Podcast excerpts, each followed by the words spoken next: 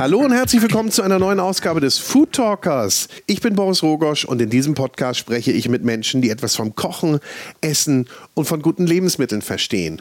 Und mein heutiger Gast ist Dustin Dankelmann. Dustin galt 2020 als das aufstrebende Talent am Fine Dining Himmel. Er hatte zuvor seine Ausbildung in Deutschland und in Frankreich in diversen Drei-Sterne-Häusern genossen. Und jetzt meldet er sich zurück mit einem neuen Konzept und das heißt Farm to Table vom Acker auf den Teller. Den Acker haben sie schon, 2000 Quadratmeter in der Nähe von Heidelberg.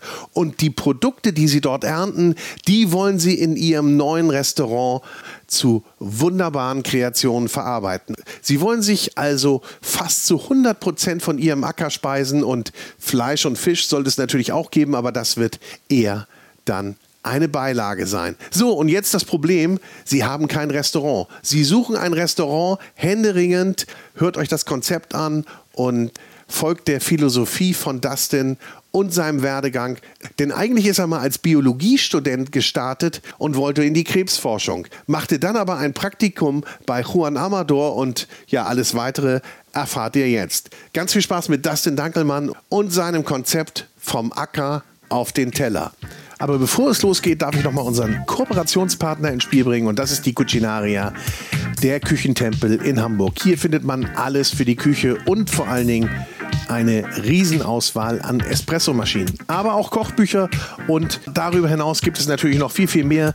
Insgesamt 6000 Küchengeräte, Küchenartikel, Küchenhelfer, also alles, was man für die Küche, fürs Kochen, Aufbewahren und für den Tisch benötigt. Und sollte mal was kaputt gehen, ist das auch kein Problem.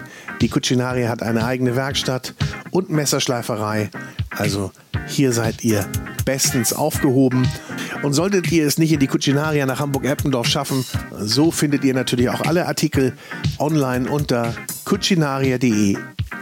Und jetzt ganz viel Spaß mit Dustin Dankelmann. Und auch diese Episode wird präsentiert von Der große Restaurant und Hotelguide. Also, viel Spaß!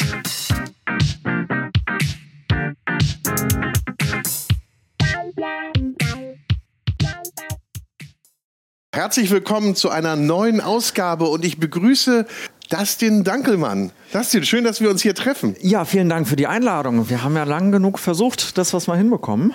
Ja, jetzt aber jetzt, jetzt bist du nach Hamburg gekommen, ich, obwohl ich gerne nach Heidelberg gekommen wäre. Da haben wir uns auch das erste Mal getroffen. Richtig. Damals warst du Küchenchef im 959. Ja. Das war die Zeit, als alle gesagt haben, der neue ja, Star am Firmament, am Kochhimmel kommt. Ja, ja wir waren sehr, sehr, selber sehr überrascht darüber. Also da haben wir gar nicht mit gerechnet, ehrlich gesagt. Auch weil dieses Konzept, was wir da hatten, es war ja eigentlich überhaupt kein typisches Gourmet-Restaurant im eigentlichen Sinne. Weil wir ja auch so Sachen gemacht haben wie ein, wie ein, wie ein Schnitzel, ein Gulasch, ein Caesar Salad. Und das hat ja eigentlich nichts mit Fine Dining zu tun.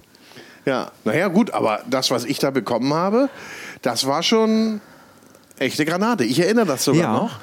Ähm, wobei, das, das war auch das war das Trüffelei, nicht? Hattest du, glaube ich, ja. im Programm, das ich aber genau. vom Schanz eigentlich kenne. Ja, natürlich. Wir war das vom Schanz abgeguckt? Nee, überhaupt nicht. Ich Nein? war auch leider noch nie bei Herrn Schanz. Ähm, naja, es ist, es ist ja relativ logisch, dass so eine Kombination mit bisschen Kartoffelpüree, Kartoffelschaum, Trüffeljus. Ähm, wir hatten das damals, glaube ich, in der Edition, wo wir einen Gulasch da reingekocht haben. Ja, genau. Ähm, genau. Und dann abge abgetrüffelt getrüffelt. Richtig, ein, ein getrüffeltes Gulasch sozusagen. Ja, das war cool. Ja, das hat Spaß gemacht, so zu kochen. Erstmal müssen wir den Weg davor, glaube ich, erzählen, nicht? Weil du warst ja so ein echt, du hast ja einmal Gas durchgetreten, ne? Wie sagt man, Kickdown gemacht. Ja, ich hab's schon. Du, eigentlich warst du ja mal Biologiestudent. Ja. So müssen wir mal anfangen. Genau, da hat es eigentlich ursprünglich angefangen, absolut. Ja, das war äh, echt eigentlich ganz, ganz komisch für mich, weil äh, ich eigentlich nie gedacht hätte, dass ich in meiner Gastronomie lande. Ich komme aus einer reinen Beamtenfamilie äh, nichts damit am Hut. Und ähm, dann habe ich halt damals in Bonn gewohnt und hatte meine erste eigene Wohnung und habe dann so ein bisschen das Kochen für mich entdeckt.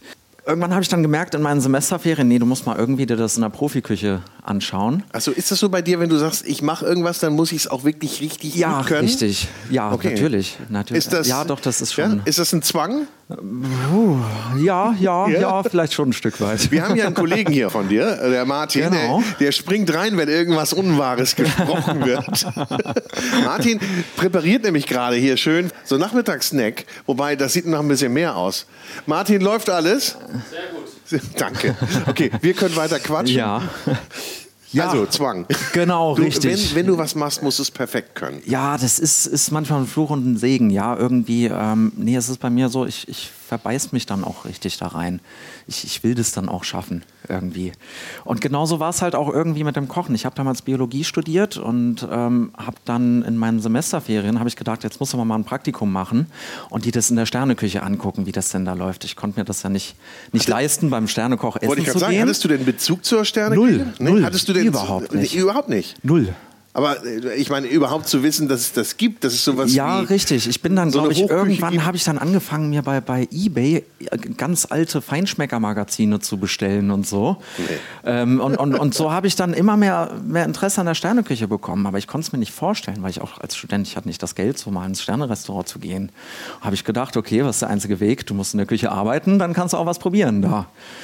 Aber das und- Personalessen ist ja dann nie so wie... Nee, das leider nicht. Das war dann auch alles ein bisschen anders, als ich mir vorgestellt habe. so okay, aber du hast ein. Praktikum gemacht. Genau, richtig. In den Ähm, Semesterferien. richtig. Wo andere jobben, äh, Richtig. hast du unentgeltliches Genau, Praktikum gemacht. genau. ne? Ich habe dann mir gedacht, okay, wenn ich jetzt schon mal in die Küche gehe, dann auch richtig. Dann hatte ich mich damals bei allen drei Sterneköchen in Deutschland für ein Praktikum beworben, tatsächlich. Und der Einzige, der mir eine Zusage gegeben hatte, war Juan Amador. Aber es damals. braucht ja immer nur einen. Richtig, Oder? Okay, richtig. da, da, Und- war, da war Amador noch in Mannheim. In Mannheim war ja, das, ja, okay. genau, Aha. genau, in diesem abgespaceden Laden. Und dann kam ich da rein als Student. Äh, Das war ja wie eine andere Welt für mich. Allein das Essen, das war, ich war so geflasht einfach davon, was in dieser Küche dort passiert ist, mit einem Team. Dann, äh, wie, wie der Chef dieses Team zusammenhält. Es hat mir so viel Spaß gemacht, da in dieser Küche zu stehen. Und danach erinnere ich mich dann noch, da saß ich dann wieder in einer, in einer Vorlesung, als das Praktikum dann vorbei war, über Entwicklungsbiologie, glaube ich. Und dann saß ich da und habe mir gedacht, nee, das ist doch nicht das, was du willst. Du willst doch eigentlich in der Küche stehen. Und Wobei, so ein bisschen was hat es ja auch miteinander zu tun. Ne? Ja, schon Es ist irgendwie. ja schon Ja. Äh, verwoben. Ja. Kommt dir das heute zugute eigentlich, dass du, dass du biologische äh, Kenntnisse, Grundkenntnisse hast? das, das, das frage ich mich oft. Ich frage mich auch oft, wie viel eigentlich tatsächlich noch davon hängen geblieben ist Ja. von diesem Studium. Ich glaube, es hat geholfen, ein grundsätzliches Grundverständnis für viele Prozesse Echt? zu bekommen. Tatsächlich. Gerade was physikalische Prozesse in der Küche Okay. anbetrifft, wie sich gewisse Produkte unter Temperaturen verhalten und warum die sich so verhalten. Da ist so ein, so ein naturwissenschaftliches Grundverständnis, glaube ich, wirklich gar nicht so Meinst du, verkehrt. dass das auch ein Grund war, dass der Amador gesagt hat, guck mal, so ein Biologiestudent, das ist ja ulkig, den nehmen wir mal. Nee, das war, das war. Wusste er gar nicht. nee, also es war tatsächlich so, ich war dann zwei Tage bevor es losging, war ich glaube ich in Mannheim dann und bin kurz vorbeigegangen und dann, dann war der Herr Amador da und dann hatte ich ihm so gesagt, ja, ich bin, ich bin ja Student. Ach so, ah, ich dachte, du wärst gelernter Koch. Ja, aber wenn du jetzt schon mal hier bist, dann, dann kannst du auch gleich bleiben. Ach so, der dachte, Ja, du kannst richtig, richtig. Der dachte irgendwie, ich, ich wäre gelernter Koch, war ich aber überhaupt nicht. Und so bin ich was. dann Und da was durftest du da machen? Erinnerst du das noch, was du da Praktikum machen konntest? Ja, so, so Kommi-Arbeiten. Wir haben viel, viel Kresse da gezupft, weiß ich noch. Ähm, in der Patisserie habe ich, hab ich sehr viel äh, mitmachen dürfen, auch Petit Four ähm, mit vorbereiten, anrichten. Da war ja zum Teil auch ein brutaler Aufwand dahinter bei Herrn Ja. Amador, wie er damals gekocht hat. War schon wahnsinnig spannend. Und das hat mich so gefixt, dass ich gesagt habe, das ist das, was du weitermachen willst. Okay, also da muss man ja eine Ausbildung machen. Ja, genau, genau. Da habe ich mich dann ähm, ja, in, in diversen Häusern beworben. Ja, war wichtig. Auch wieder drei Sterne nur? Nee, Ach nee so, da war ein bisschen dann. tiefer gestapelt. Richtig. Ja. Ja, ja nee, da ging es mir halt auch darum, ich finde, es ist ganz wichtig, dass du als Koch auch die Basics lernst. Es Mhm. gibt so viele Köche in der Sternegastronomie, die nie wirklich mal gelernt haben, wie mache ich einen Kartoffelsalat, wie mache ich eine, eine klassische Suppe, wie, wie, wie mache ich eine, einen klassischen Kalbskopfsalat. So wirklich diese, diese ganz oldschool Basics, was eigentlich keiner mehr macht. Kalbskopfsalat. Aber ich bin der Meinung, als Koch solltest du schon wissen, wie Ja? sowas mal grundsätzlich funktioniert. Ja. Und das, das lernst du in der Regel in der Sternegastronomie nicht. Okay. Da, da musst du halt wirklich äh, die Basics auch lernen. Und wer wollte dich dann haben? Ich meine, wie alt warst du dann? Äh, oh, lass mich überlegen, da war ich an Anfang 20, 21. So lange ist ja noch nicht her. Wie alt bist du jetzt? Äh, jetzt bin ich 29. Siehst du, also so lange ist das noch nicht ja, her. richtig, richtig. Du hast vollkommen recht. Okay, also Ausbildung, wo ging's, lo- wo ging's dann hin? Ähm, ich habe dann meine Ausbildung in Schloss Leerbach angefangen. Ist ja auch nicht übel, ne? Schloss Leerbach, ja, richtig, weil dort eben, da war eine klassische französische Brasserie Ja. und eben das Gourmet-Restaurant von Nils Henkel damals. Ja. Und da war, fand ich diese Kombination von den beiden Küchen so spannend zum Lernen. Und da ging man auch in beide Küchen. Das Ähm, ja, ja, eigentlich relativ Während wenig als. Azubi, aber ich hatte tatsächlich ähm, sehr früh schon das Glück, dass ich auch mal zwischendurch mal, immer ein paar- mal ein paar Tage bei Herrn Henkel dort in der Küche stehen konnte, weil ich mich da sehr für interessiert habe. Äh, war schon spannend. Hast du da gesagt, so ich, ich will das alles jetzt irgendwie im Schnelldurchgang lernen? Ich will ganz nee, das hat viel sich irgendwie, aufnehmen das hat oder wie sich das irgendwie, dann? das hat sich irgendwie so ergeben. Also Ja. natürlich habe ich mir da schon wirklich einen sehr renommierten Ausbildungsplatz ausgesucht. Ähm, allerdings kam dann das eine zum anderen. Dann hat ja Schloss Leerbach sehr plötzlich zugemacht damals. Und dann musste ich mir ja einen neuen Ausbildungsplatz suchen. Ja, du musstest wechseln. Schon. Richtig, Ja. richtig. Und dann hatte ich das große Glück, dass der damalige ähm, Sous-Chef von Herrn Henkel, der äh, Christian Binder, ist mittlerweile Küchenchef bei Herrn Steinheuer, der hat mich dann quasi mitgenommen zu Herrn Steinheuer Ja. ähm, als ehemaligen Azubi dort. Das war dann natürlich Und auch ganz gut, war- ne? Richtig, Ey, richtig, richtig, nicht? Richtig. Das ist, ich habe natürlich, da ist auch viel Zufall mit reingespielt. Natürlich auch, dass ich vorher bei Herrn Amador dieses Praktikum machen konnte, sowas in der Vita stehen zu haben. Ja. Ich hatte natürlich alle Möglichkeiten dann danach. Aber da war auch, war, ich habe auch hart dafür gearbeitet, aber es war auch viel Glück dabei.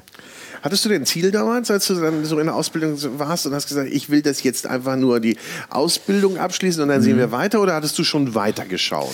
Naja, ich habe mir schon so ein bisschen gedacht, irgendwie, also wenn ich jetzt schon Studium abbreche und ich wollte ja eigentlich auch, auch beim Studium Vollgas geben. Ja. Ähm, da, da war ich ja auch schon so, so fixiert drauf. Ich wollte eigentlich in die, in die Krebsforschung dort Okay. gehen und habe da auch schon an Wettbewerben teilgenommen und so. Und dann habe ich mir aber gesagt, wenn ich jetzt dieses Studium für eine Kochausbildung abbreche, dann will ich auch Vollgas äh, kochen und Da musst du auch bei richtig den was werden. Mhm. lernen und ähm, gucken, dass ich mich so schnell wie möglich nach oben arbeite. Oha. Das war mein Ziel.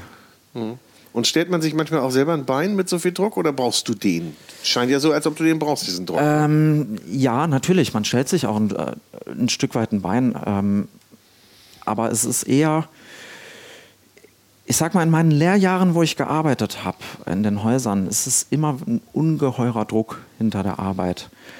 Ähm, den braucht man auch ein Stück weit, um diese, in diese Perfektion abzuliefern. Allerdings, wenn es dann wirklich so weit geht, dass dein, dass, dein Chef neben dir steht, dich anschreit, dass du den Schnittlauch nicht perfekt genug jetzt geschnitten hast, hast dann ist da für mich eine Grenze überschritten. Hast du das erlebt? Ja. Ja? Ort, und, Ort und Person wird nicht genannt hier an dieser Stelle, oder wie? Ach, das erzähle ich dir später mal. Okay. Man trifft Nein, sich ja immer das ist- zwei bis dreimal im Leben insofern. Ja, nein, also es gibt auch noch ganz andere äh, Sachen. Das war jetzt nur so, so ein random Beispiel. Okay. Mhm. Ähm, man muss es auch nicht übertreiben mit der Perfektion. Das habe ich aber auch erst heute gelernt, muss ich sagen. Da war ich früher doch noch ein bisschen anders unterwegs. Ja?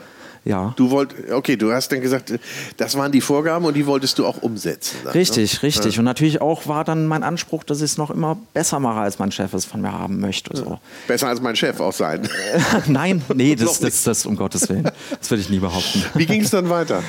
Ähm, ja, also bei, bei Herrn Steinheuer war ich dann, ähm, habe dort wirklich auch, es hat mir wahnsinnig viel Spaß gemacht. Ich hätte mir eigentlich unterm Strich keine bessere Ausbildung vorstellen können, weil ich dort wirklich alles gelernt habe vom Verarbeiten äh, von Tieren im Ganzen über klassisches Soßenhandwerk, die Kartoffelgarnituren, die klassischen, alles habe ich dort lernen können. Ähm, und dann äh, bin ich in meiner Ausbildung irgendwann mal, ähm, ich, hab, ich hatte mal den Traum, mal in Paris essen zu gehen.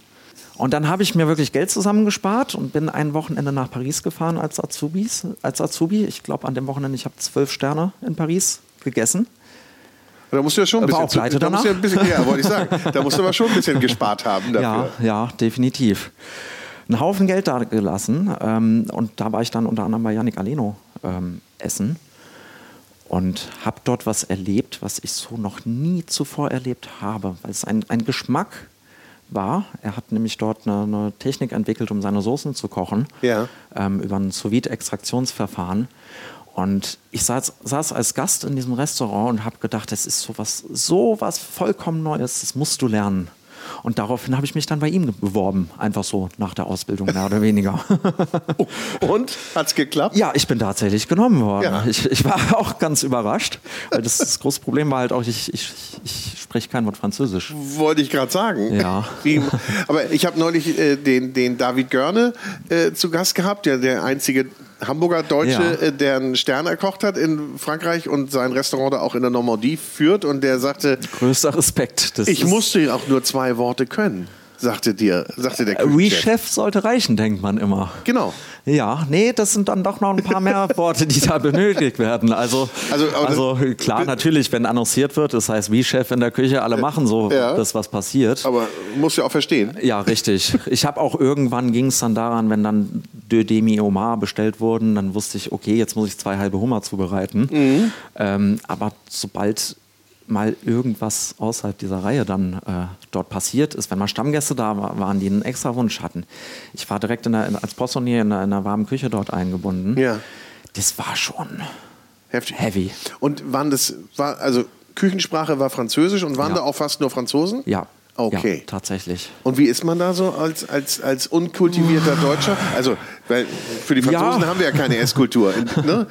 Ja, also es, es war ja schwierig. Entwicklungshilfe, haben ja, sie gedacht, sozusagen. sie. Also es, ist, es fing schon an, die Personalleiterin hat mich am ersten Tag da in die Küche gebracht und dann hieß es so, das ist der Dustin, der kommt aus Deutschland. Spricht dann hier jemand Englisch?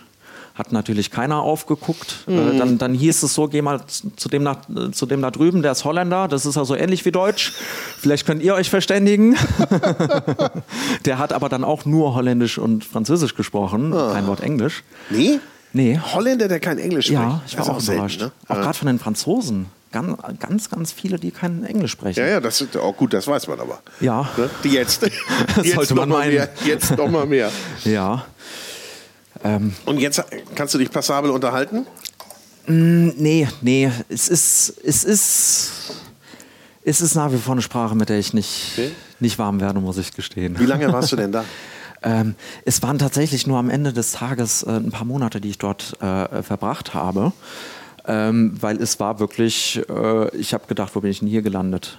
Also es war, wir haben morgens um sieben, halb sieben angefangen und gearbeitet bis nachts um ein, zwei Uhr. Dann hast du in Paris natürlich noch deinen Heimweg. Du wohnst ja auch nicht direkt auf der Champs-Élysées, wo das Restaurant liegt. Ähm, das heißt, zwei Stunden geschlafen und dann ging es weiter. Und das in einem, in einem Kellerloch ohne Tageslicht, es war einfach nicht das Richtige für mich, sage ich dir ganz ehrlich. Aber hattest du denn da dir vorgestellt, dass du da lange bleibst oder wolltest du es Ich wollte eigentlich länger bleiben, Du ja. wolltest aber, Ja. du wolltest ja eigentlich sehen, wie die Soßen gehen. Richtig, richtig. Das habe ich auch, Gott Hast sei du? Dank. Ja, gut, das habe ich auch. Gott sei Dank. Dadurch, dass ich dann auch in der Warmenküche direkt war, ich musste ja jeden Tag machen dann dort und ähm, habe dort auch wahnsinnig viele Techniken mitnehmen können. Ja. Ähm, weil es einfach für mich so was Frisches, Neues, Innovatives war, wie, sie, wie dort gearbeitet wurde. Ähm, ja, sehr, sehr spannend. So, und dann bist du abgehauen und hattest aber schon natürlich den nächsten Job Genau, schon, schon wieder in genau. der Tasche.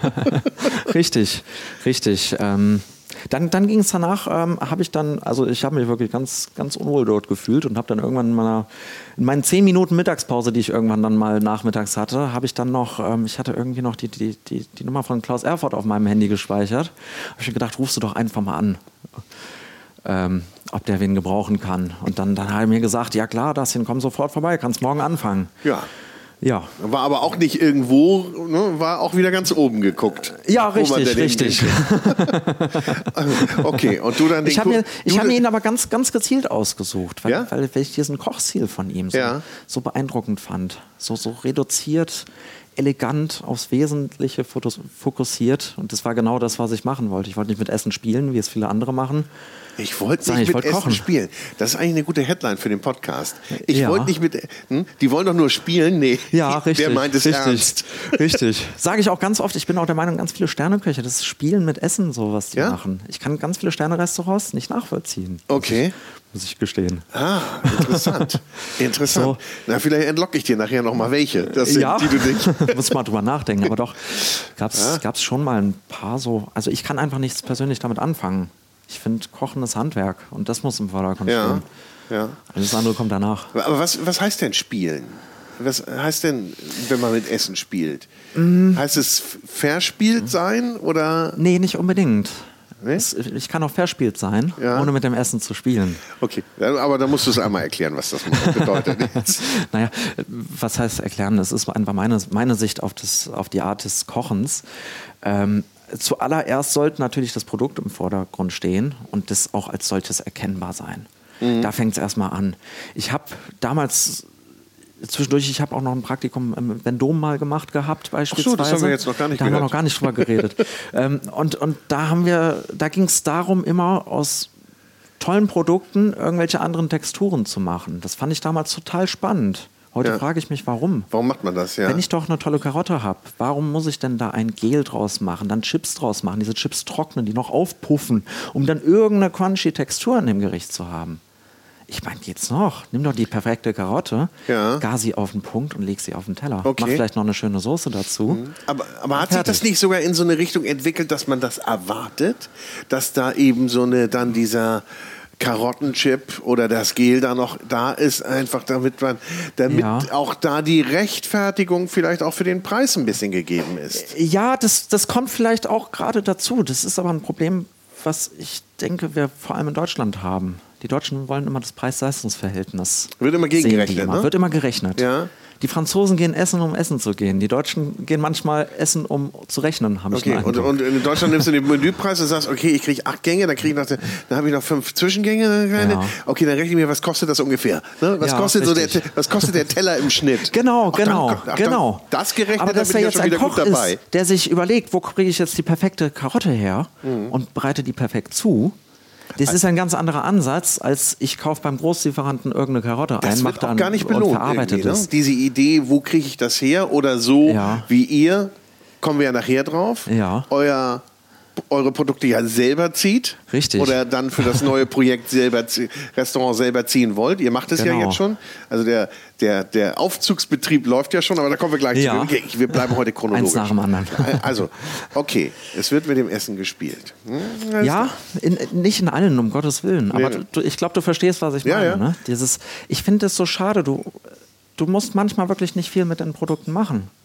So, Gas Hm. doch gut, mach eine gute Soße dazu und du hast ein perfektes Gericht. Mehr braucht man halt einfach manchmal nicht. Ja, stimmt. Ich bin auch absolut der Meinung, nur wie du eben sagtest, die Erwartungshaltung ist wahrscheinlich häufig eine andere. Ja, richtig. und auch dieses Bild denn von Sternegastronomie und gerade für die Menschen, die sich damit nicht so sehr beschäftigen, äh, die dann auch vielleicht so eine Erwartungshaltung haben. da Ne? ist, spielt natürlich auch Instagram ganz, ganz viel dazu. Es muss natürlich möglichst spektakulär aussehen. Das ist natürlich die, diese Landschaftenteller, da brauchen wir jetzt nicht drüber zu Insta- reden. Das, das wird ja auch zum Glück immer weniger. so wie äh, Aber Thomas Imbusch hat mir, das hatte ich noch nie gehört vorher, das Ja. Wort Instagrammable. Ist das habe ich auch letztens von einer Influencerin gehört, das, das, Wort. Ist das Gericht Instagrammable? Richtig. Um Gottes Willen, darum geht's doch Bei nicht. Imbusch hast du auch mal gearbeitet, oder? Oder Äh, Praktikum? Probe gearbeitet Probe ich bei ihm mal. Oh, warum ist Ja. das nichts geworden? Ähm, weil sich dann das 959 ergeben hatte. Ach so. Richtig. Nee, dann hatte ich natürlich die Wahl, äh, selber Küchenchef im 959 zu werden und Ja, habe mich dann dafür entschieden, Ja. was auch im Aber hättest du es Nachhinein gerne gemacht im 100, 200? hätte mir glaube ich viel Spaß Ja? gemacht, ja, weil auch der der der Thomas, ich kenne ihn ja, auch schon auch schon länger jetzt, ähm, hat in vielen Sachen sehr ähnliche Herangehensweisen und, und ähnliche Denkweisen. Ist er Ja. wirklich Du bist so nicht ganz so laut vor. wie der Thomas. Ja, da bin ich ein bisschen anders. Aber vom Stil her ähnlich. Also, was hatten wir, wo waren wir jetzt? Achso, wir waren bei, wir waren beim Klaus Erfurt. Genau, genau, Also richtig. einmal von Paris nach Saarbrücken. Richtig. Kurzer Weg. Richtig, richtig. ähm, hab dort als, als Kommi eigentlich angefangen und Herr Erfurt, dadurch, dass ich dann ja aus Paris kam, dachte, oh ja, der kann bestimmt schon alles. Äh, stellst du den mal gleich auf den Saucier? Weil er hatte nämlich zu dem Zeitpunkt selber den Saucier gekocht und dann äh, hieß es, äh, ja, das hin, du machst den Saucier jetzt. Ich bin in, in einer Woche auf der Michelin-Veranstaltung das Wochenende, du machst das hier, ne? Hast du alles im Griff, oder? Nee. Doch. Du warst ganz frisch da. Ich war relativ, ja, zwei Wochen danach. Nein. Und dann wusste ich, jetzt muss ich Gas geben. Hey, ja, ja, da hat er aber gleich erkannt, dass da, dass du was kannst. Oder? Weiß ich nicht. Es war am Anfang, ich muss schon viel für arbeiten. Ich muss schon richtig Gas geben. Also es war schon, gerade Ja, in der Drei-Sterne-Gastronomie. Vertrauensbeweis, wenn man sagt, du machst das hier. Ja, ja es, ist, es hat sehr schnell, sehr gut zusammen funktioniert eigentlich dort. Er hat mir sehr, viel, sehr schnell viel Vertrauen dort geschenkt, ja. Ja. Bin ich ihm auch sehr dankbar für heute. Wie lange warst du da? Äh, knapp zwei Jahre. Das war eine lange Station dann. Ja, doch. Ja. Hat es dir da äh, gefallen? Ja. Muss Es war eine ja? sehr, sehr harte Schule, muss ich Ja? sagen. Also auch gerade zum am Anfang. Ähm, auf dem Level passieren natürlich Fehler, wenn du da neu bist. und auf dem Level dürfen aber keine Fehler passieren. Und das ist natürlich irgendwie so ein bisschen ein, ein, Widerspruch. Das heißt, es war am Anfang auch eine sehr, sehr harte Schule, die ich da durchgemacht habe. Was ist denn so ein Fehler, der nicht passieren dürfte, den ich, den vielleicht mhm. noch nicht mal der Gast mitbekommt? Naja, das sind ähm, beispielsweise, was da kann ich mich noch dran erinnern, die, die, der Klaus Erfurt hat ein ganz berühmtes Signature-Dish, sein, sein Rehrücken mit Purple Curry und, ähm, und Cassis. Genau. Mhm. Ähm, und das, das war da damals unser Menühauptgang und ich musste diese Purple Curry Jus kochen, jeden Tag. Jeden Tag frisch ansetzen. Jeden da Tag. hat er sehr viel Wert drauf gelegt. Mhm. Und es musste jeden Tag gleich schmecken. Es musste jeden Tag perfekt schmecken. Hast du denn mal vom Vortag noch was gehabt? Dass du das nochmal gegenchecken konntest oder wie? Oder, nee, oder nee, hat man das auf der Zunge? Eigentlich, man muss Weiß lernen, man? lernen. Das ja? ist Lernen. Okay. Ich würde mir ja mal was aufbewahren vom Vortag. Ja, aber darum geht es ja nicht. Du musst ein Gefühl dafür kriegen. Ja, wie, wie, wie, muss es sein? Wie, wie ist es rund? Okay. Und das, das, das sind Kleinigkeiten, wo man sich dann wirklich in einer Drei-Sterne-Küche ewig dran aufhält. Oh. Aber ich habe das ganz schnell, relativ schnell ganz gut hinbekommen, würde ich jetzt mal. Aber jetzt suchen wir ja den Fehler noch. Behaupten. Hast du es daneben gelegen mal oder wie? Ja, am Anfang öfter ja? mal. Natürlich, okay. natürlich. Und dann gab es auch Ärger, wenn dann Service losging, die Soße nicht so war, wie sie sein Und geht musste. es dann raus oder geht es nicht raus? Äh, nee, da wird danach optimiert. Natürlich. Ja, ja, ja nein. Wie macht man das dann? Ähm, naja, das, das Herr Erfurt ähm, hat ja mal alles probiert und mhm. äh, dann haben wir uns gemeinsam hingestellt und dann hat er mir manchmal erklärt, woran es gelegen hat. Manchmal sollte, musste ja. ich selber drauf kommen. Und äh, ja, so hat sich das dann eigentlich ganz gut eingespielt. Aber so. dann heißt es, so geht es nicht raus. Ja, natürlich. So Auf dem Niveau, ja. natürlich. Ja, ja, klar. Natürlich. Wenn und, irgendwas nicht so ist, wie es sein der, soll ich frage jetzt mal, also der Stammgast hätte der das gemerkt? Wahrscheinlich, ja. Mhm. Neuer Gast wahrscheinlich nicht. Der hätte gesagt. Richtig, richtig. Also wenn es dann um, um, um Garpunkte geht etc., das dann ist dann wieder was anderes. Das ja. merkt natürlich jeder Gast. Mhm. Aber wir reden hier auf einem ähm, auf, auf nur von, wir reden hier von Geschmacksnuancen in Soßen auf drei Sterne Niveau. Das ist schon ist schon wirklich nicht einfach gewesen, muss mhm. ich sagen. Es war, war eine harte Schule für mich. Ähm, habe mich aber schnell reingefuchst und dann auch sehr schnell viel Vertrauen von Herrn Erfurt da bekommen. Ähm, bin dann auch irgendwann mal in die kalte Küche gewechselt, ähm, war dann da verantwortlich und habe dann auch immer mehr ja, Verantwortung dahin bekommen, dass ich äh, auch plötzlich dann Gerichte entwickeln durfte bei ihm. Was mir sehr viel Freude bereitet Toll. hat. Ja. Und wie läuft das dann? Also da entwickelst du ein Gericht und der Chef sagt dann irgendwann, was hast du dir dabei gedacht? Ähm, Oder kriegst du einen Auftrag eins zu Nee, es war ach, mal so, mal so. Das war immer, wir haben miteinander gesprochen, ähm, wenn ich eine neue Vorspeise, ein neues Amüs, sonst was machen, machen wollte. Ähm, habe ich kurz mit ihm darüber geredet, welche, welche Idee ich da hätte. Ähm, habe dann einen Probeteller fertig gemacht und dann haben wir uns zusammen daran gesetzt und ähm, ja, darüber diskutiert, mhm. bis es halt wirklich so, so ist, wie es sein soll. Hast du da irgendwas entwickelt, was noch auf der Karte ist? Ähm, nee, aktuell glaube ich nicht nee? mehr. Aber ja waren, waren gerade in der kalten Küche, ja? war, war, ich auch wirklich sehr stolz drauf, muss ich sagen. Ja. Das ist da auch, das war am Anfang, mussten wir dann natürlich viel optimieren an den Gerichten. Zum Ende hin dann hieß es mehr oder weniger, Erfurt hat einmal drauf geguckt, ja, passt genauso machen wir es. Und ja? war ich cool. sehr stolz drauf. Ja, hat und ich meine, sehr, sehr du warst ja vertraut. noch nicht so lange im Job, wenn ich mir das jetzt mal überlege. Also du bist jetzt ja gerade mal äh, zwei Jahre aus, ja. dem, aus, aus der Ausbildung raus. Ne? Zu ne, dem Zeitpunkt dann damals. Ja, wenn du, wenn, du, wenn du jetzt sagst. Ja, ja, ja, zwei Jahre. Ja, genau, hm? richtig. Also richtig. Ich war gerade mal zwei Jahre aus der Ausbildung. Das raus. ist ja nicht so lange. Ja, richtig, richtig. Gut, ich habe auch, glaube ich, in der Ausbildung, habe ich auch mal wieder gesagt, äh, eine Ausbildung äh, für zwei gemacht, sozusagen. Von dem, ja, ja doch. Wie lange hattest du denn gelernt? Musstest du drei Jahre? Drei Jahre habe ich gemacht. Drei Jahre. Ja, wollte ich auch. Wolltest du, okay. Ja. So, und jetzt sind wir in Saarbrücken und wohin schielen wir?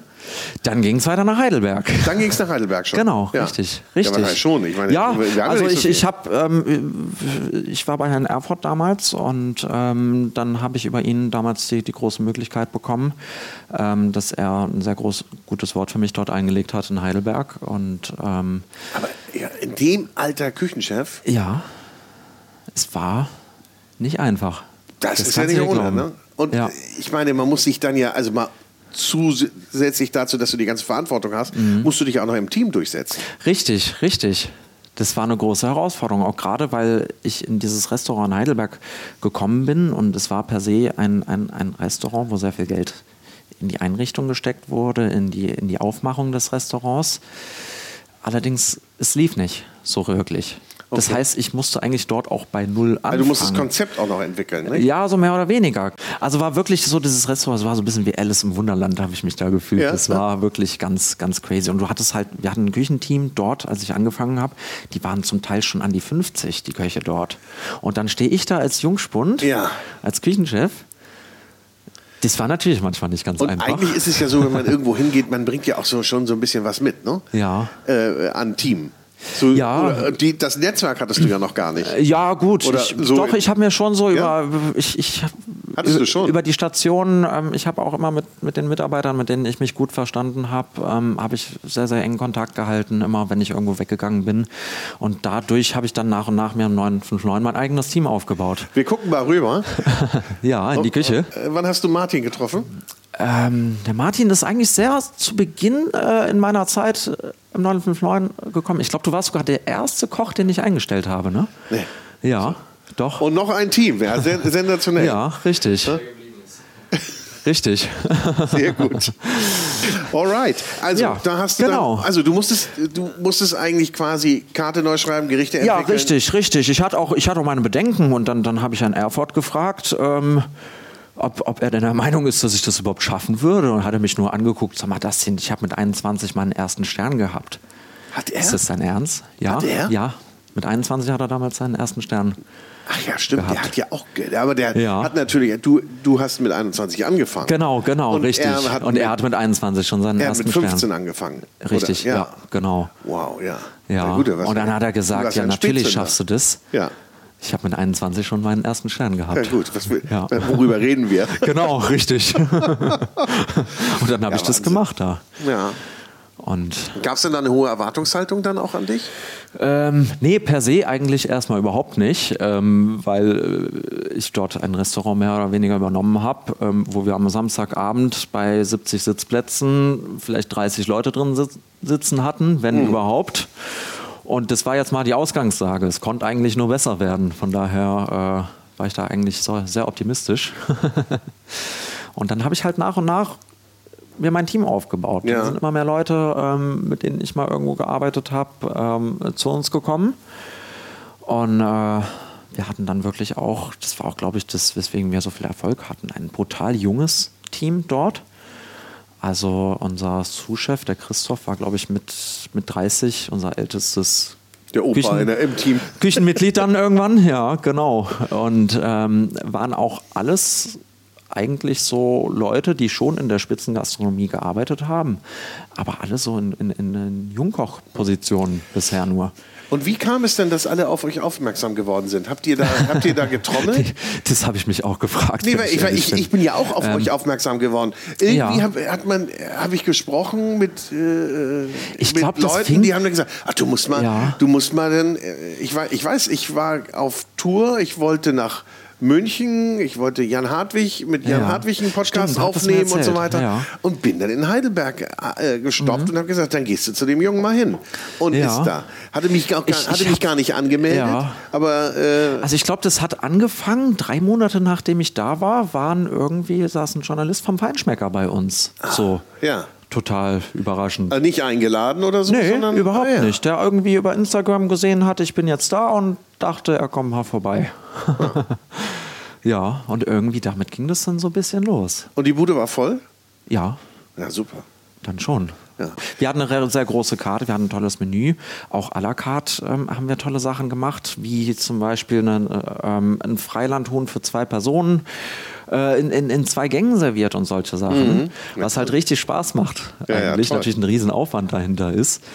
Ähm, Aber da richtig. bist du dann irgendwann raus. Genau, genau. Ähm, erzähl mal. Ähm, ja, es haben sich halt einige, einige Dinge dort, äh, dort geändert. Ähm, auch in unserer Geschäftsführung dort hat sich, hat sich äh, was geändert und ja, es hat halt einfach nicht mehr gepasst. Dann sollte sich alles dort in eine Richtung entwickeln, ähm, wo ich dann auch am Ende des Tages gesagt habe, sorry, aber das, das geht nicht mit meiner Philosophie, die ich habe, überein. Und die hattest du aber schon. Du hattest schon eine Philosophie. Ja, selbstverständlich. Oder, oder also, war, ja? Mein, mein, meine, meine, meine Mitarbeiter, die, die waren mir heilig. Das ist, Ja. das ist, glaube ich, ein ganz entscheidender Punkt auch gewesen. Wir waren wirklich ein Team dort. Das habe ich ganz selten in Küchen so massiv erlebt, wie wir das da hatten.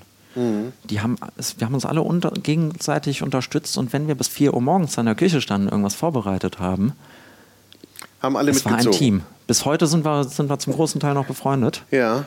Und äh, Und das Team war zu groß oder sollte zerschlagen werden oder was war der Grund? Ähm, nee, nee, es, so, es, es waren einfach dort, dort Änderungen geplant, ähm, konzeptionelle Änderungen, wo ich einfach gesagt habe, das, das funktioniert nicht so. Mach ich nicht mit. Nicht, nicht mit meinen Leuten, Ja. das mache ich so nicht mit. Und ähm, daraufhin habe ich dann mit, habe ich dann ähm, gekündigt dort ähm, und meine, meine Küchenmeister äh, angefangen. Und äh, ja, so nach und nach kamen dann die Pläne. Nee, du Mach hattest ja, das war ja auch mal ganz gut, da nochmal Ja. so ein bisschen rauszukommen. Nicht? Ich meine, du hattest, wie du ja eben sagtest, auch Vollgas gegeben. Ja. Auch beim Klaus Erfurt hast du, wurdest ja, du nicht richtig, geschont. Richtig. Im Äh, 959 haben wir auch war alles andere als Schonung. Wir hatten sieben Tage die Woche Oh. geöffnet, 70 Plätze. Ähm, Mittagsservice Ja. jeden war, Tag. War mal kurz Zeit dann zu reflektieren. Ne? Ja, Wo, definitiv. wo die Reise hingeht. Wo soll es überhaupt hingehen? Ja. Und dann, also okay, dann hast Und- du deinen Küchenmeister gemacht. Genau. Ähm, wie lange braucht man dafür? Ähm, es ist eigentlich eine einjährige Vollzeitfortbildung. Ist eine Ähm, Vollzeitfortbildung. genau, richtig. Also macht man das dann, dass man aus dem Job rausgeht und den Küchenmeister dann macht? Machen oder? viele so. Ja. Es gibt das Ganze auch berufsbegleitend. Da ist es dann, glaube ich, über anderthalb Jahre in Aber das ist etwa doch- oder ist doch sowas. auch richtig anstrengend. dann, Ähm, brutal anstrengend, ja. Ja. Und ich habe dann halt, äh, das, da gibt es an der Hotelfachschule in Heidelberg so ein Modell, ähm, in drei Monaten diesen Küchenmeister gemacht. In drei Monaten. Richtig, Auch dann nochmal wieder, Ja, ja. noch mal wieder Vollgas. Und wofür macht man Genau. den eigentlich? Was, was, mache Ähm, ich, was kann ich mit dem denn machen? Ja, das ist ein bisschen schade in Deutschland. Ähm, du hast ja in den Handwerksberufen die Meisterpflicht. Also äh, wenn du dich als Friseur, als Schreiner, als Elektriker etc. selbstständig machen möchtest, Aber brauchst du einen in der Meister. Gas- aber ein in Restaurant der kann jeder Gastronomie brauchst du das nicht, richtig. Ist vielleicht auch ein bisschen schade, ne? ja, finde ich, finde ich sehr, sehr schade, muss ich sagen. Mit wem habe ich denn da mal drüber Aber- gesprochen? Mit Sven Elverfeld, da waren wir ja mal Ach. gemeinsam. Ja. Der hat das nämlich gesagt, dass das, jeder kann ein Restaurant Ja. aufmachen, kann und dann natürlich auch scheitern, weil Genau. ja auch keine Erfahrung da ist. Richtig, Teilweise. richtig. Natürlich, manchmal ist es das, das, der Mut, der belohnt wird, dass Mhm. es funktioniert, aber, ähm, aber so auch gerade Quereinsteiger, Ja. glaube ich, verschätzen sich da sehr. Ja, das stimmt. Oder das können stimmt. sich sehr verschätzen. Ich, ich habe es auch nie wirklich verstanden, auch gerade wenn es dann um hygienische Bedingungen geht, etc. Ich meine, man, man, man kriegt es ja oft genug auch mit in, in Küchen, dass es zum Teil in ungelernten ähm, Restaurants Hygienebedingungen gibt. Da kannst du nur die Hände über den Kopf zusammenschlagen. Ja? Hast du was Schlimmes gesehen? Ähm, also in den Häusern, wo ich gearbeitet habe, Gott sei Dank nicht. Nee, aber, da nicht, Mann. Äh, ich ich habe schon, ja, das natürlich. Ja? Ich meine, ein paar Jahre bin ich jetzt auch schon in der Gastronomie.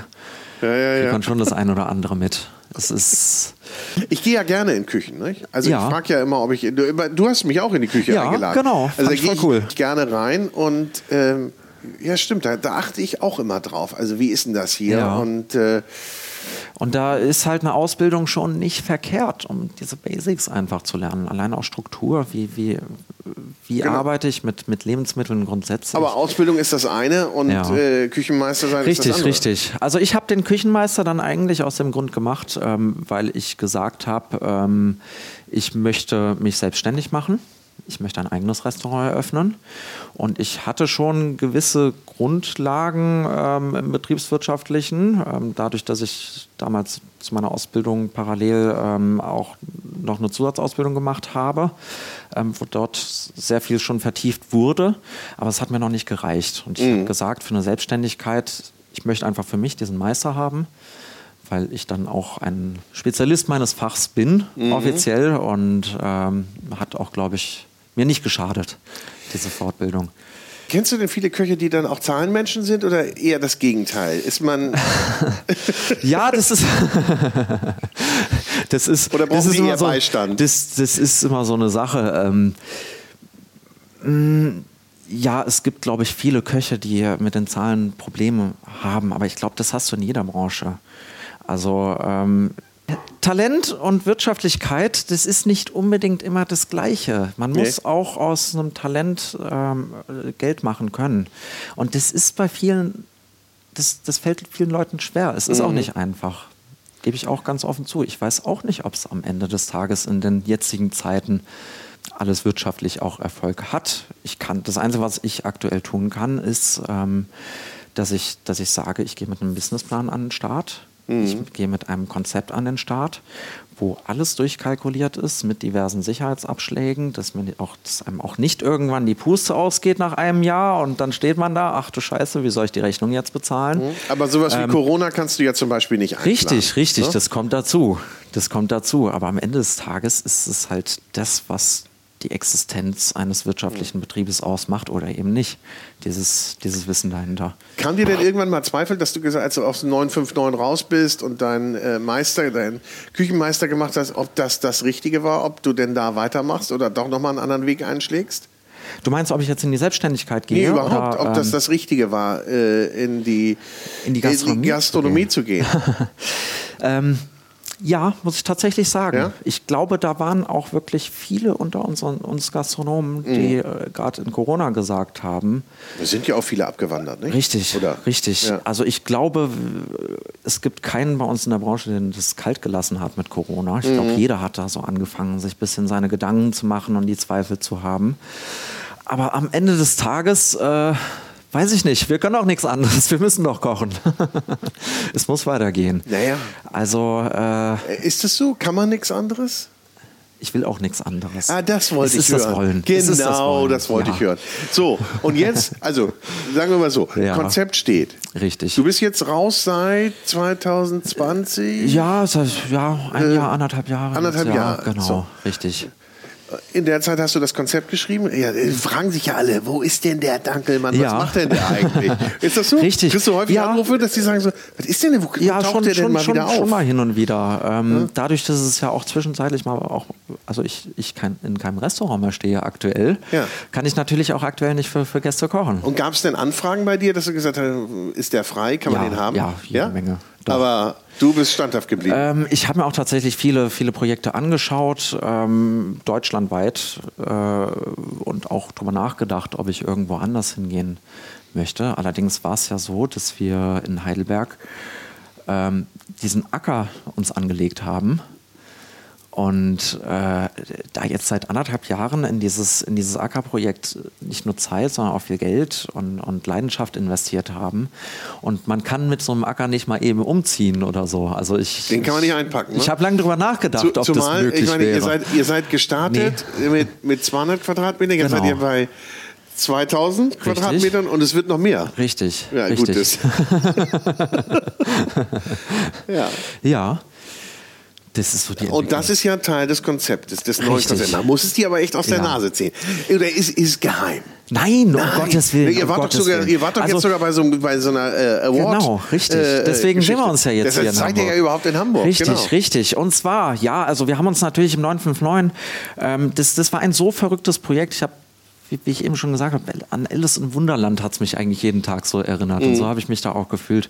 Wir hatten dort Möglichkeiten, mit, mit den besten Produkten wirklich aus aller, aller Welt zu arbeiten und ähm, hatten Ach, wir haben uns, wir haben lebendige Kaisergranate uns aus Norwegen einfliegen lassen.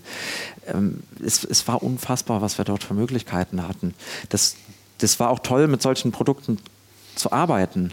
Also ihr habt alle Luxusprodukte, Richtig, die man richtig, so kennt, richtig. verarbeitet. Dann kam auf den Kaisergranat noch Kaviar oben Ja. drauf und im Zweifel noch Trüffel mit eingebaut irgendwie ins Gericht. Ähm, das ist ja alles schön Also Lachs krachen. War immer so Devise, Lachs krachen. Genau, genau. Ähm, auf jeden Fall, wir waren in diesem 959 und, und hatten alle Möglichkeiten dort. Und, und so sind wir dann auf, dieses, auf diese Idee gekommen, lass uns doch einen Acker anlegen. Es war dann der erste Corona-Lockdown und ich habe auch tatsächlich, ich habe eigentlich seitdem ich sechs bin, schon immer bei meiner, meine Oma hatte einen riesen Garten und ich habe da schon allerhand schon Gemüse. Gemüse angebaut. Ich war immer auf den Feldern unterwegs und mich hat es immer interessiert. Ich hatte damals noch keinen Bezug zur Verarbeitung. Aber äh, dieses Anbauen, dieses, wo kommt das Also da hast du ein her? Händchen für. Habe ich da auch schon gemacht. Ja. Und dann haben wir uns gesagt im ersten Lockdown, hey Leute, wir haben doch Zeit, lass uns doch einen Acker anlegen. Und so sind dann diese ersten 200 Quadratmeter entstanden. Und irgendwann haben wir uns dann Gedanken darüber gemacht, ja, das ist doch eigentlich noch viel, viel geiler, als jetzt einfach über jedes Gericht Trüffel drüber zu hobeln. Ich meine, das kann doch jeder. Aber wenn du dann ganz gezielt ähm, deine, deine Kräuter einsetzen kannst, die auch kein anderer hat, weil die so selten angebaut werden, mhm. dann kannst du damit Geschmäcker ja, oder auch die Gemüse, die ihr mitgebracht habt. Nicht? Ich meine, ja. die, die, Hälfte davon habe ich noch nie gesehen. Ja. Und musstest du mir erklären, ja? Oder musstet ihr mir Richtig. erklären, was es Richtig. ist? Richtig. Und vieles sind ja auch gerade so ursprüngliche Sorten von, von Gemüse, was du eigentlich kennst. So beispielsweise ähm, habe ich ja heute mitgebracht viele ursprüngliche Brokkoli ja. oder viele ursprüngliche ähm, Steckrüben Sorten, ja, wie ja, die halt genau. früher, die, die alte deutsche Steckrübe, die ich da dir eben gezeigt habe. Ja, die hat nicht so viel Ertrag wie so eine richtige. Äh, zum einen das, auch die Form, es sieht halt einfach, es ist was ja, ganz kannst anderes. Du, kannst du nicht gut verpacken, ne? Auch einfach Ja, ich bin gespannt drauf. Ja. Was gibt es nochmal aus der Steckrübe? Was wird daraus nochmal gemacht? Müssen wir gleich mal schauen. Müssen okay. Wir freestylen hier. Genau, richtig. Sehr gut. Wir haben uns gar keine großen Gedanken gemacht, was wir draus machen, tatsächlich. Keine große Gerichtentwicklung im Vorfeld. Nee. und das soll auch das Spannende an einem Restaurant sein, dass wir unseren Acker haben und wir gehen jeden Tag ernten und gucken einfach, was gerade reif ist. Und dann gibt es jeden Tag ein anderes Menü damit. Das ist doch total anstrengend, sich jeden Tag was Neues äh, zu überlegen, oder? Ähm, wieso anstrengend? Nein, ich wollte es jetzt so ein bisschen provozieren. ja? ja? Also ich wollte eigentlich hören, dass darin ja der also, Reiz liegt. das, das, ist ja, ja. Ne? Aber Nein, es gibt doch bestimmt viele, die gerne richtig. wissen, ich koche jetzt mhm. den nächsten Monat das. Genau, und ich habe mein Rezept hierfür und mache das jetzt so. Richtig. Das ist auch für, für die Köche. Ich glaube, mir ist noch gar nicht bewusst, was ich, was ich mit einem solchen Konzept den Köchen zumute. Das meine ich. Das ist, dass du jeden Tag was anderes kochen musst. Und dann möchte ich ja natürlich auch noch Techniken einbringen, Handwerk zeigen, ähm, wie, wie ich es halt in meinen Häusern gelernt habe. Das wird schon, wird schon Arbeit werden. Und habt ihr das jetzt so alles in eurem Konzept stehen? Ja, und das ja. habt ihr auch so jetzt äh, präsentiert. genau, richtig. Gremium. Sagen wir nochmal, wie, wie dieses. Wir waren hier, ähm, es gibt, äh, kann, kann ich ganz kurz den Hintergrund mal erläutern. Ähm, vor, vor einigen Jahren wurde von, von Tim Melzer unter anderem ähm, der Leaders Club in Deutschland ins Leben gerufen. Ja. Eine Vereinigung von, von vielen erfolgreichen Gastronomen.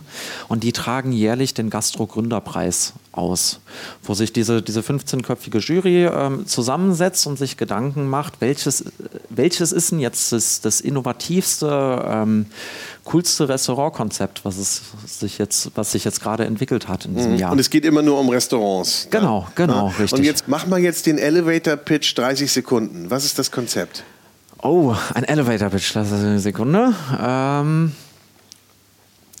wir möchten ein Restaurant kreieren, bei dem wir es schaffen, uns an der Vielfalt unseres Gartens äh, zu bedienen und daraus, daraus Gerichte zu kreieren, wie es sie so zuvor noch nie gegeben hat. Das ist ja ein kleiner Anspruch. und ihr wollt, ich greife greif ja. mal rein, ihr wollt, dass nahezu zu 100 Prozent, ja. zumindest die äh, pflanzlichen Zutaten, aus dem eigenen Anbau genau, ziehen. Genau. Und was macht ihr im Winter? Das ist eine sehr gute Frage. Das haben wir am Anfang Hab auch ich mir gedacht. aufgeschrieben. das haben wir uns am Anfang auch gefragt. Oh Gott, was machen wir dann, wenn Winter wird? Ähm, da da gibt es ja kaum was. Und jetzt haben wir ja mit unserem großen Acker dieses Jahr den ersten Winter eigentlich erlebt. Ähm, wir haben erstmal, wir haben angefangen, schon im Winter uns, uns eine Erdmiete ganz klassisch anzulegen, wie man das vor 100 Jahren gemacht hat, als es noch keine Kühlschränke gab. Also im Grunde ein tiefes Loch graben, das ganze Gemüse da reinwerfen, Erde drauf. Und dann kann man das Gemüse bis April tatsächlich immer wieder ausgraben. Nein. Ehrlich? Da kannst du alle möglichen Sellerie, Wurzelgemüse, Kohlrabi, äh, Karotten, alles Also du erntest da reinwerfen. das ja, und dann genau. schmeißt es wieder rein? Genau, richtig. Ist ja verrückt. Und das hält sich äh, im Und wie heißt das? Erd? Erdmiete. Erdmiete. Miete, ja, genau, verrückt. richtig. Ich noch nie gehört. So, so, das, so, hat sich das früher genannt. Ja. Und das haben wir jetzt mal ausprobiert dieses Jahr. Funktioniert wunderbar. Ja, cool. Und dazu kommt halt auch noch, ähm, das, also zum einen haben wir sehr, sehr milde Winter in Heidelberg. Bei uns wird es eigentlich nie kälter als minus 5 Grad. Ähm, wodurch dann auch vieles den Winter überlebt. Ähm, und wir waren jetzt auch gerade überrascht, äh, wo wir jetzt vorgestern noch auf dem Acker waren, äh, die Kiste zusammen ernten, wie viel da einfach jetzt im Winter noch steht. Ja? Das ist gar kein Problem. Also ich habe fast schon gesagt, das ist ja eine, eine noch größere Vielfalt als im Sommer wenn man jetzt im Sommer mal nicht jede Tomatensorte einzeln rechnet oder so. Aber kann man denn auch äh, mit, mit ja, eingelegtem Gemüse mit fermentierten. Natürlich, das kommt ja noch Da dazu. kannst du ja auch noch arbeiten, ne? Richtig, Getrockneten- richtig. Das ist ja selbstverständlich. Das Ja. machen, wir, machen wir ja eh. Wenn wir in der Erdbeersaison 80 Kilo Erdbeeren auf einmal reif haben, die können wir nicht alle frisch verarbeiten. Die müssen eingefroren werden, eingeweckt werden, etc. Selbstverständlich. Mhm. Und das soll dann alles so sein. Genau, das soll also alles aus dem Genau. Acker oder vom Genau, Acker kommen. richtig. Und äh, was ist mit, dann seid ihr rein, vegeta rein vegetarisch oder gibt es Ähm. auch Fleisch und Fisch? Nee, wir möchten nicht rein vegetarisch arbeiten. Okay. Ähm, wir haben auch lange drüber nachgedacht. Ähm, es ist mir einfach ein Schritt zu radikal, muss ich ganz ehrlich sagen. Also ich selber habe gemerkt, seitdem wir jetzt diese Äcker haben, ähm, ich ernähre mich fast gar nicht mehr von Fleisch, fast eigentlich nur noch ähm, von Gemüse, aber ich möchte auch nicht ganz darauf verzichten. Und ich glaube, so geht es sehr, sehr vielen Leuten. Das heißt, ich möchte ein, ein grundsätzlich vegetarisches Menü anbieten mit dem Gemüse von unserem Acker. Ähm, wenn jemand aber bei uns Fisch oder Fleisch auch essen möchte, kann er auch da einen Fisch- oder Fleischgang dazu buchen. Und ähm, dann er, äh, kommt er eben auch auf seine Proteine. Selbstverständlich, dass dieses Fisch oder Fleisch dann ähm, von, von nachhaltigen Produzenten kommt. Da habe ich mir jetzt die letzten Jahre ähm, ein Netzwerk bei uns in der Region aufgebaut. Ähm, da haben wir wirklich Und wir haben ja heute auch noch ein paar andere gescoutet. Produzenten. Genau, heute habe ich wieder, gerade was Fisch angeht, habe ich hier bei dir in Hamburg ganz, ganz tolle nachhaltig arbeitende Fischproduzenten ähm, gesehen. Ich freue mich sehr drauf, muss ich sagen. So, Also- und wann geht's los? Das ist die große Frage. So, und es hängt jetzt nur noch an der Location. Richtig. Das Team steht, die Idee steht, die Finanzierung steht. Uns fehlt nur noch die Immobilie. Das ich hätte es nicht gedacht, dass es werden, an der Acker sowas dann mal scheitert. Richtig. Wir haben jetzt anderthalb Jahre lang unsere Äcker vorbereitet. Wie, wie sieht denn die ideale Location aus? Ähm, es soll eigentlich ein recht kleines Restaurant werden. Das ist klar, da, wir können natürlich nicht unbegrenzt, unbegrenzt anbauen. Ähm, das heißt, äh, irgendwas so zwischen 20 und 30 Sitzplätzen ähm, möchten wir haben. Ich würde mich wahnsinnig freuen, wenn wir in Heidelberg bleiben können mit dem Restaurant. Das ist allerdings nicht so einfach, wie ich bisher gedacht habe, so ein Objekt zu finden. Mehr, mehr Vorstellungen habe ich eigentlich gar nicht ran. Wenn ich da was finde, Tja. das wäre alles, was ich brauche. Wenn ein Und- schön kleiner Außenbereich noch dabei wäre, das, das wäre natürlich auch toll. Und dann nur abends oder? Nur abends, Nur ich, abends. möchten wir okay. auch machen, weil ein Thema, was mir auch sehr, sehr wichtig geworden ist, gerade eigentlich in der heutigen Zeit, ähm, dadurch, ich meine, ich habe es selber nicht anders kennengelernt. Dieses, dieses Buckeln und, und Ackern von 16, 18 Stunden am Tag in der Spitzengastronomie, das, das funktioniert heute nicht mehr. Ey, das ist ja auch kein attraktiver Arbeitsplatz. Nee, da macht richtig, ja auch keiner mehr mit, richtig, oder? richtig. Die sind ja nicht so, ich meine, sind ja nicht alle sind so alle Menschen. Nee, richtig. Es sind alles Menschen. Ähm, jeder braucht seine Work-Life-Balance. Ähm, das ist ein Thema, das mir sehr, sehr wichtig ist. Ich habe keine Lust, dass die Köche bei mir jeden Tag 16 Stunden arbeiten. Das könnte ich mit meinem Gewissen nicht übereinbringen. Sage ich dir ganz ehrlich. Und von daher haben wir uns auch sehr viel Gedanken darüber gemacht, wie das denn überhaupt funktionieren soll, stundentechnisch. Ja. Weil an so einem 8-9-Stunden-Tag, das ist schon knackig. Aber du kannst nur abends aufmachen. Und zusätzlich haben wir uns auch überlebt, überlegt, wir machen nicht nur, nur diesen Abendservice, sondern unser Restaurant wird auch nur vier Tage geöffnet sein. Ja. Und am fünften Tag ähm, wird es für alle Mitarbeiter verpflichtend sein, dass wir auf den Acker gehen. Ah, ja, das ist cool. Richtig im, im, im, Dreck wühlen. Also, Jeder muss also sich wirklich, auch wenn die das Finger dreckig machen. der Be- Begriff ein bisschen abgedroschen ist, aber wirklich tatsächlich Farm to Table. Ja. Ähm, und dann von, von denselben Händen. Genau, richtig. Ja. Dass eben nicht nur Martin und ich auf dem Acker stehen, sondern wir als komplettes Team dann auf dem Ja, Acker cool. stehen. Und äh, ja, allein dadurch bin ich auch der Meinung, man bekommt einen ganz anderen Zugang dazu. Eine ganz andere Verbindung zum Gemüse. Wir können es auch unseren Gästen viel besser verkaufen und erklären. Was, also du hast dein eigenes Produkt, ja, das verarbeitest du. Mhm. Du hast es wachsen sehen. Du hast es betreut, du hast es gepflegt, du hast es begossen, du hast es besprochen. Und dann landet es in der Küche.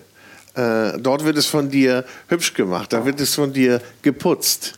Es, wird, äh, es wird zubereitet. Schöner kann es doch eigentlich nicht sein. Ne? Um dann ge- aufgegessen zu Ja, werden. und ne? was, was, ge- was gehört denn noch zu einem, sagen wir mal, äh, perfekten Gericht dann dazu? Also das ist ja schon mal... Dass es Seele hat. Seele? Seele muss ein Gericht haben für mich. Das ist was, was ich auch gerade in der, in der gehobenen Gastronomie ganz, ganz oft feststelle. Ähm, wir haben zum Teil Spitzenrestaurants in Deutschland, die eine handwerklich einwandfreie Küche bieten. Da kannst du nichts kritisieren. Die Produktqualität, es ist alles perfekt. Aber trotzdem springt der Funke nicht über. Vielleicht, vielleicht kennst du solche Situationen. Ja, ja, kenne ich. Kenn ich. Also, du kannst es auch gar nicht erklären. Ja, sagst, richtig. Wunderbar, schmeckt wunderbar, aber genau. irgendwie, was fehlt mir? Ja. Und weil wir vorhin drüber sprachen, manchmal ist es vielleicht auch zu perfekt. Also es muss sogar irgendwas bisschen quietschen oder nicht ganz in Ordnung sein, ja. damit man auch merkt, dass da irgendwie ja, dass es, dass es vielleicht von Menschen gemacht ist oder dass das, ja, genau. Ne, dass da irgendwie so, oder dass es meine Aufmerksamkeit kriegt, dieser eine Querton oder, oder vielleicht dieser eine ja. Misston im Gericht oder dieser, dieser, vielleicht ein ganz kleiner schreiender Ton ja. in so einem Gericht, genau. wo du genau. sagst, hier ist irgendwas, ja. das lässt mich aufmerken. Das ist ich nicht bezeichne es immer gefällig. als Seele dahinter. Ja. ist, ich, du hast vollkommen recht, man kann nicht wirklich beschreiben, was es ist, aber irgendwie, ähm, ja, und ich meine, das ist ja auch das, was uns das Gemüse schon vorgibt. Ich habe dir ja gerade die Gemüse gezeigt. Da sieht jedes komplett anders aus, wie das, wie das was daneben liegt. Ja. Wenn ich im Supermarkt einen Brokkoli kaufe, sieht einer aus wie der andere. Mhm. Bei uns sieht jeder komplett unterschiedlich aus. Ist zum Teil verkrüppelt, verformt. Das ist aber genau da das Gegenteil von perfekt. Ist, oder die Frage ist ja, ist es der Wunsch auch des Konsumenten, dass es so aussieht und kauft er das andere nicht? Das wird ja, ja immer erzählt. Richtig? Also richtig. man kauft im Bioladen ja häufig nicht, weil es ja verkrüppelt aussieht mhm. oder verschrumpelt oder irgendwie ja. nicht gerade gewachsen. Das ist nicht das, was man will. Dann gibt es natürlich genau. auf der anderen Seite noch die Verpackungsgründe. Ja. Ne? Eine Gurke muss auch immer gerade sein, weil sonst äh, passt ja, die da nicht dank, rein. Dank unserer EU, richtig. genau. Aber vielleicht kommen ähm, wir da ja auch irgendwann mal weg. Ja, und ich glaube auch gerade bei dem Thema ist in den letzten zwei Jahren, ich glaube durch Corona auch, hat sich, ist sich da ganz viel am Verändern bei den Leuten. Die fahren auch mal raus aus der Stadt, fahren auf den Bauernhof, gucken, was gibt's denn da? Ja. Oh, der verkauft ja Gemüse, was hat denn der da? Mhm. Das, also das merke ich bei uns jetzt in, in der Heidelberger Region ganz äh, massiv. Was, was passiert denn jetzt mit eurer Ernte? Aktuell, ja. Ähm, ja. das haben wir uns auch sehr lange überlegt, ähm, weil wir ja immer gehofft haben, ja, bis das ganze Gemüse reif ist, äh, haben wir ein Restaurant und jetzt hatten wir schon im Herbst letzten Jahres das Problem, der Acker war voll mit Gemüse, wir hatten mhm. immer kein Restaurant und ähm, ja, wir, wir haben es tatsächlich an einige Restaurants ähm, verkauft, beziehungsweise verkaufen auch nach wie vor die kommen jetzt noch in den Genuss, aber dann ja hoffentlich Richtig. ganz schnell nicht mehr. Ja, ich würde es natürlich. Ich meine, das ist schon, das, das tut auch ein Stück irgendwie in der Seele weh. Ja? Guck mal, wir stellen uns da hin auf den Acker und wirklich vom, vom, vom Samen bis zum, zum, zum fertigen Gemüse ja. betreuen wir das und dann verkaufen wir das. Was ich meine, das, das wie, wie, viele Sorten habt ihr ange, unterschiedliche Sorten habt ihr angebaut? Oh, aktuell sind es wirklich, also was wir jetzt das letzte Jahr über alles da hatten, ähm, ist um die 400 verschiedene. Wow aber dann natürlich auch zum Sachen. Testen. Was ist Ja, wie, natürlich. Wir haben ganz, ganz vieles ausprobiert. Da waren natürlich Überraschungen dabei, was, was wunderbar uns überrascht hat. Aber vielleicht ist diese Zeit gerade auch wichtig dafür. Nee, es ist schon so, so ein bisschen fast ein Testacker auch ja. schon, kann man sagen, jetzt gerade, wo so wir wirklich ganz viele verschiedene Sachen. Und dann kommt auch manchmal Gemüse bei raus, wo wir dann das probieren und sagen, okay, das sieht ja jetzt toll aus, aber geschmacklich. Äh, Könnt nee, ihr euch nicht Container einfach vor den Acker stellen und da das Restaurant reinbauen? Oder ist der so weit weg? Nee, nee, äh, ja, vielleicht wäre das sogar möglich. Allerdings bei den Genehmigungsverfahren hier in Deutschland. Aber mach das doch. Ja. Stell jetzt erstmal einen Container hin. Ja. Wäre wirklich eine witzige Sache. Ja. Warum denn nicht? Es gibt richtig coole Container, die du ausbauen kannst. Ja. Bitte, die Hab Lösung liegt doch da. Musst du nur den Foodtalker fragen, der weiß doch, was zu machen ist. Habe ich doch gar nicht drüber nachgedacht. Und ich ja. weiß jetzt auch, was wir machen. Wir, Martin, brauchst du Hilfe eigentlich? Sehr gerne. Ja, also wir gehen jetzt mal rüber in die Küche. Super. Und äh, werden ein wenig das Gemüse vom Acker genießen. Und dann geht es einmal querbeet durch den Acker. Genau. Wie kommt ihr auf den Namen querbeet? Ach, das war ganz, ganz, ganz blöde Geschichte dahinter. Es war vor, vor, vor, ja, vor über zwei Jahren jetzt, als wir mit dem Acker angefangen haben, mit dem ersten, haben wir uns gedacht, wir brauchen ja auch einen Instagram-Account für den Acker. Und dann haben wir uns gedacht, okay, wir werden alles Mögliche anpflanzen, nennen wir es doch einfach Querbeet. Ja. Und so hat es dann angefangen irgendwie. Und dann wurde ich plötzlich nur noch auf, auf Querbeet angesprochen ja. und dann haben wir gesagt, so, können wir auch so lassen. Ja. Also, also folgt bitte querbeet und äh, ihr werdet informiert, wie und wann denn das Restaurant startet. Richtig. Ich sage herzlichen Dank. Das denn. Ja. Toi, toi, toi, viel Glück. Also, genau. herzlichen Dank. Ja, Dankeschön. So, das war's mal wieder. Herzlichen Dank fürs Zuhören beim Food Talker, den du mit freundlicher Unterstützung des großen Restaurant- und Hotelguides hörst. Ein Guide für Gäste mit Informationen und Inspiration. Für Menschen mit Leidenschaft für kulinarischen Genuss. Und jetzt habe ich noch ein bisschen Werbung in eigener Sache. Es gibt nämlich einen neuen Podcast mit mir. Der heißt Vinyl und Wein. Und in diesem Podcast begrüße ich spannende Persönlichkeiten, die ihre Lieblingsplatten mitbringen und wir trinken dazu passende Weine. Ich spreche mit meinen Gästen über deren musikalische Meilensteine und über die Bedeutung von Musik in ihrem Leben. Wir erfahren, welche Musikkünstler, Alben oder Songs sie ganz besonders geprägt haben und welche Erinnerungen sie damit verbinden. Passend zur Musik stellt uns dann unser Sommelier ausgesuchte Weine vor, die wir natürlich auch direkt in der Show verkosten. Also, wir hören uns bei Vinyl und Wein.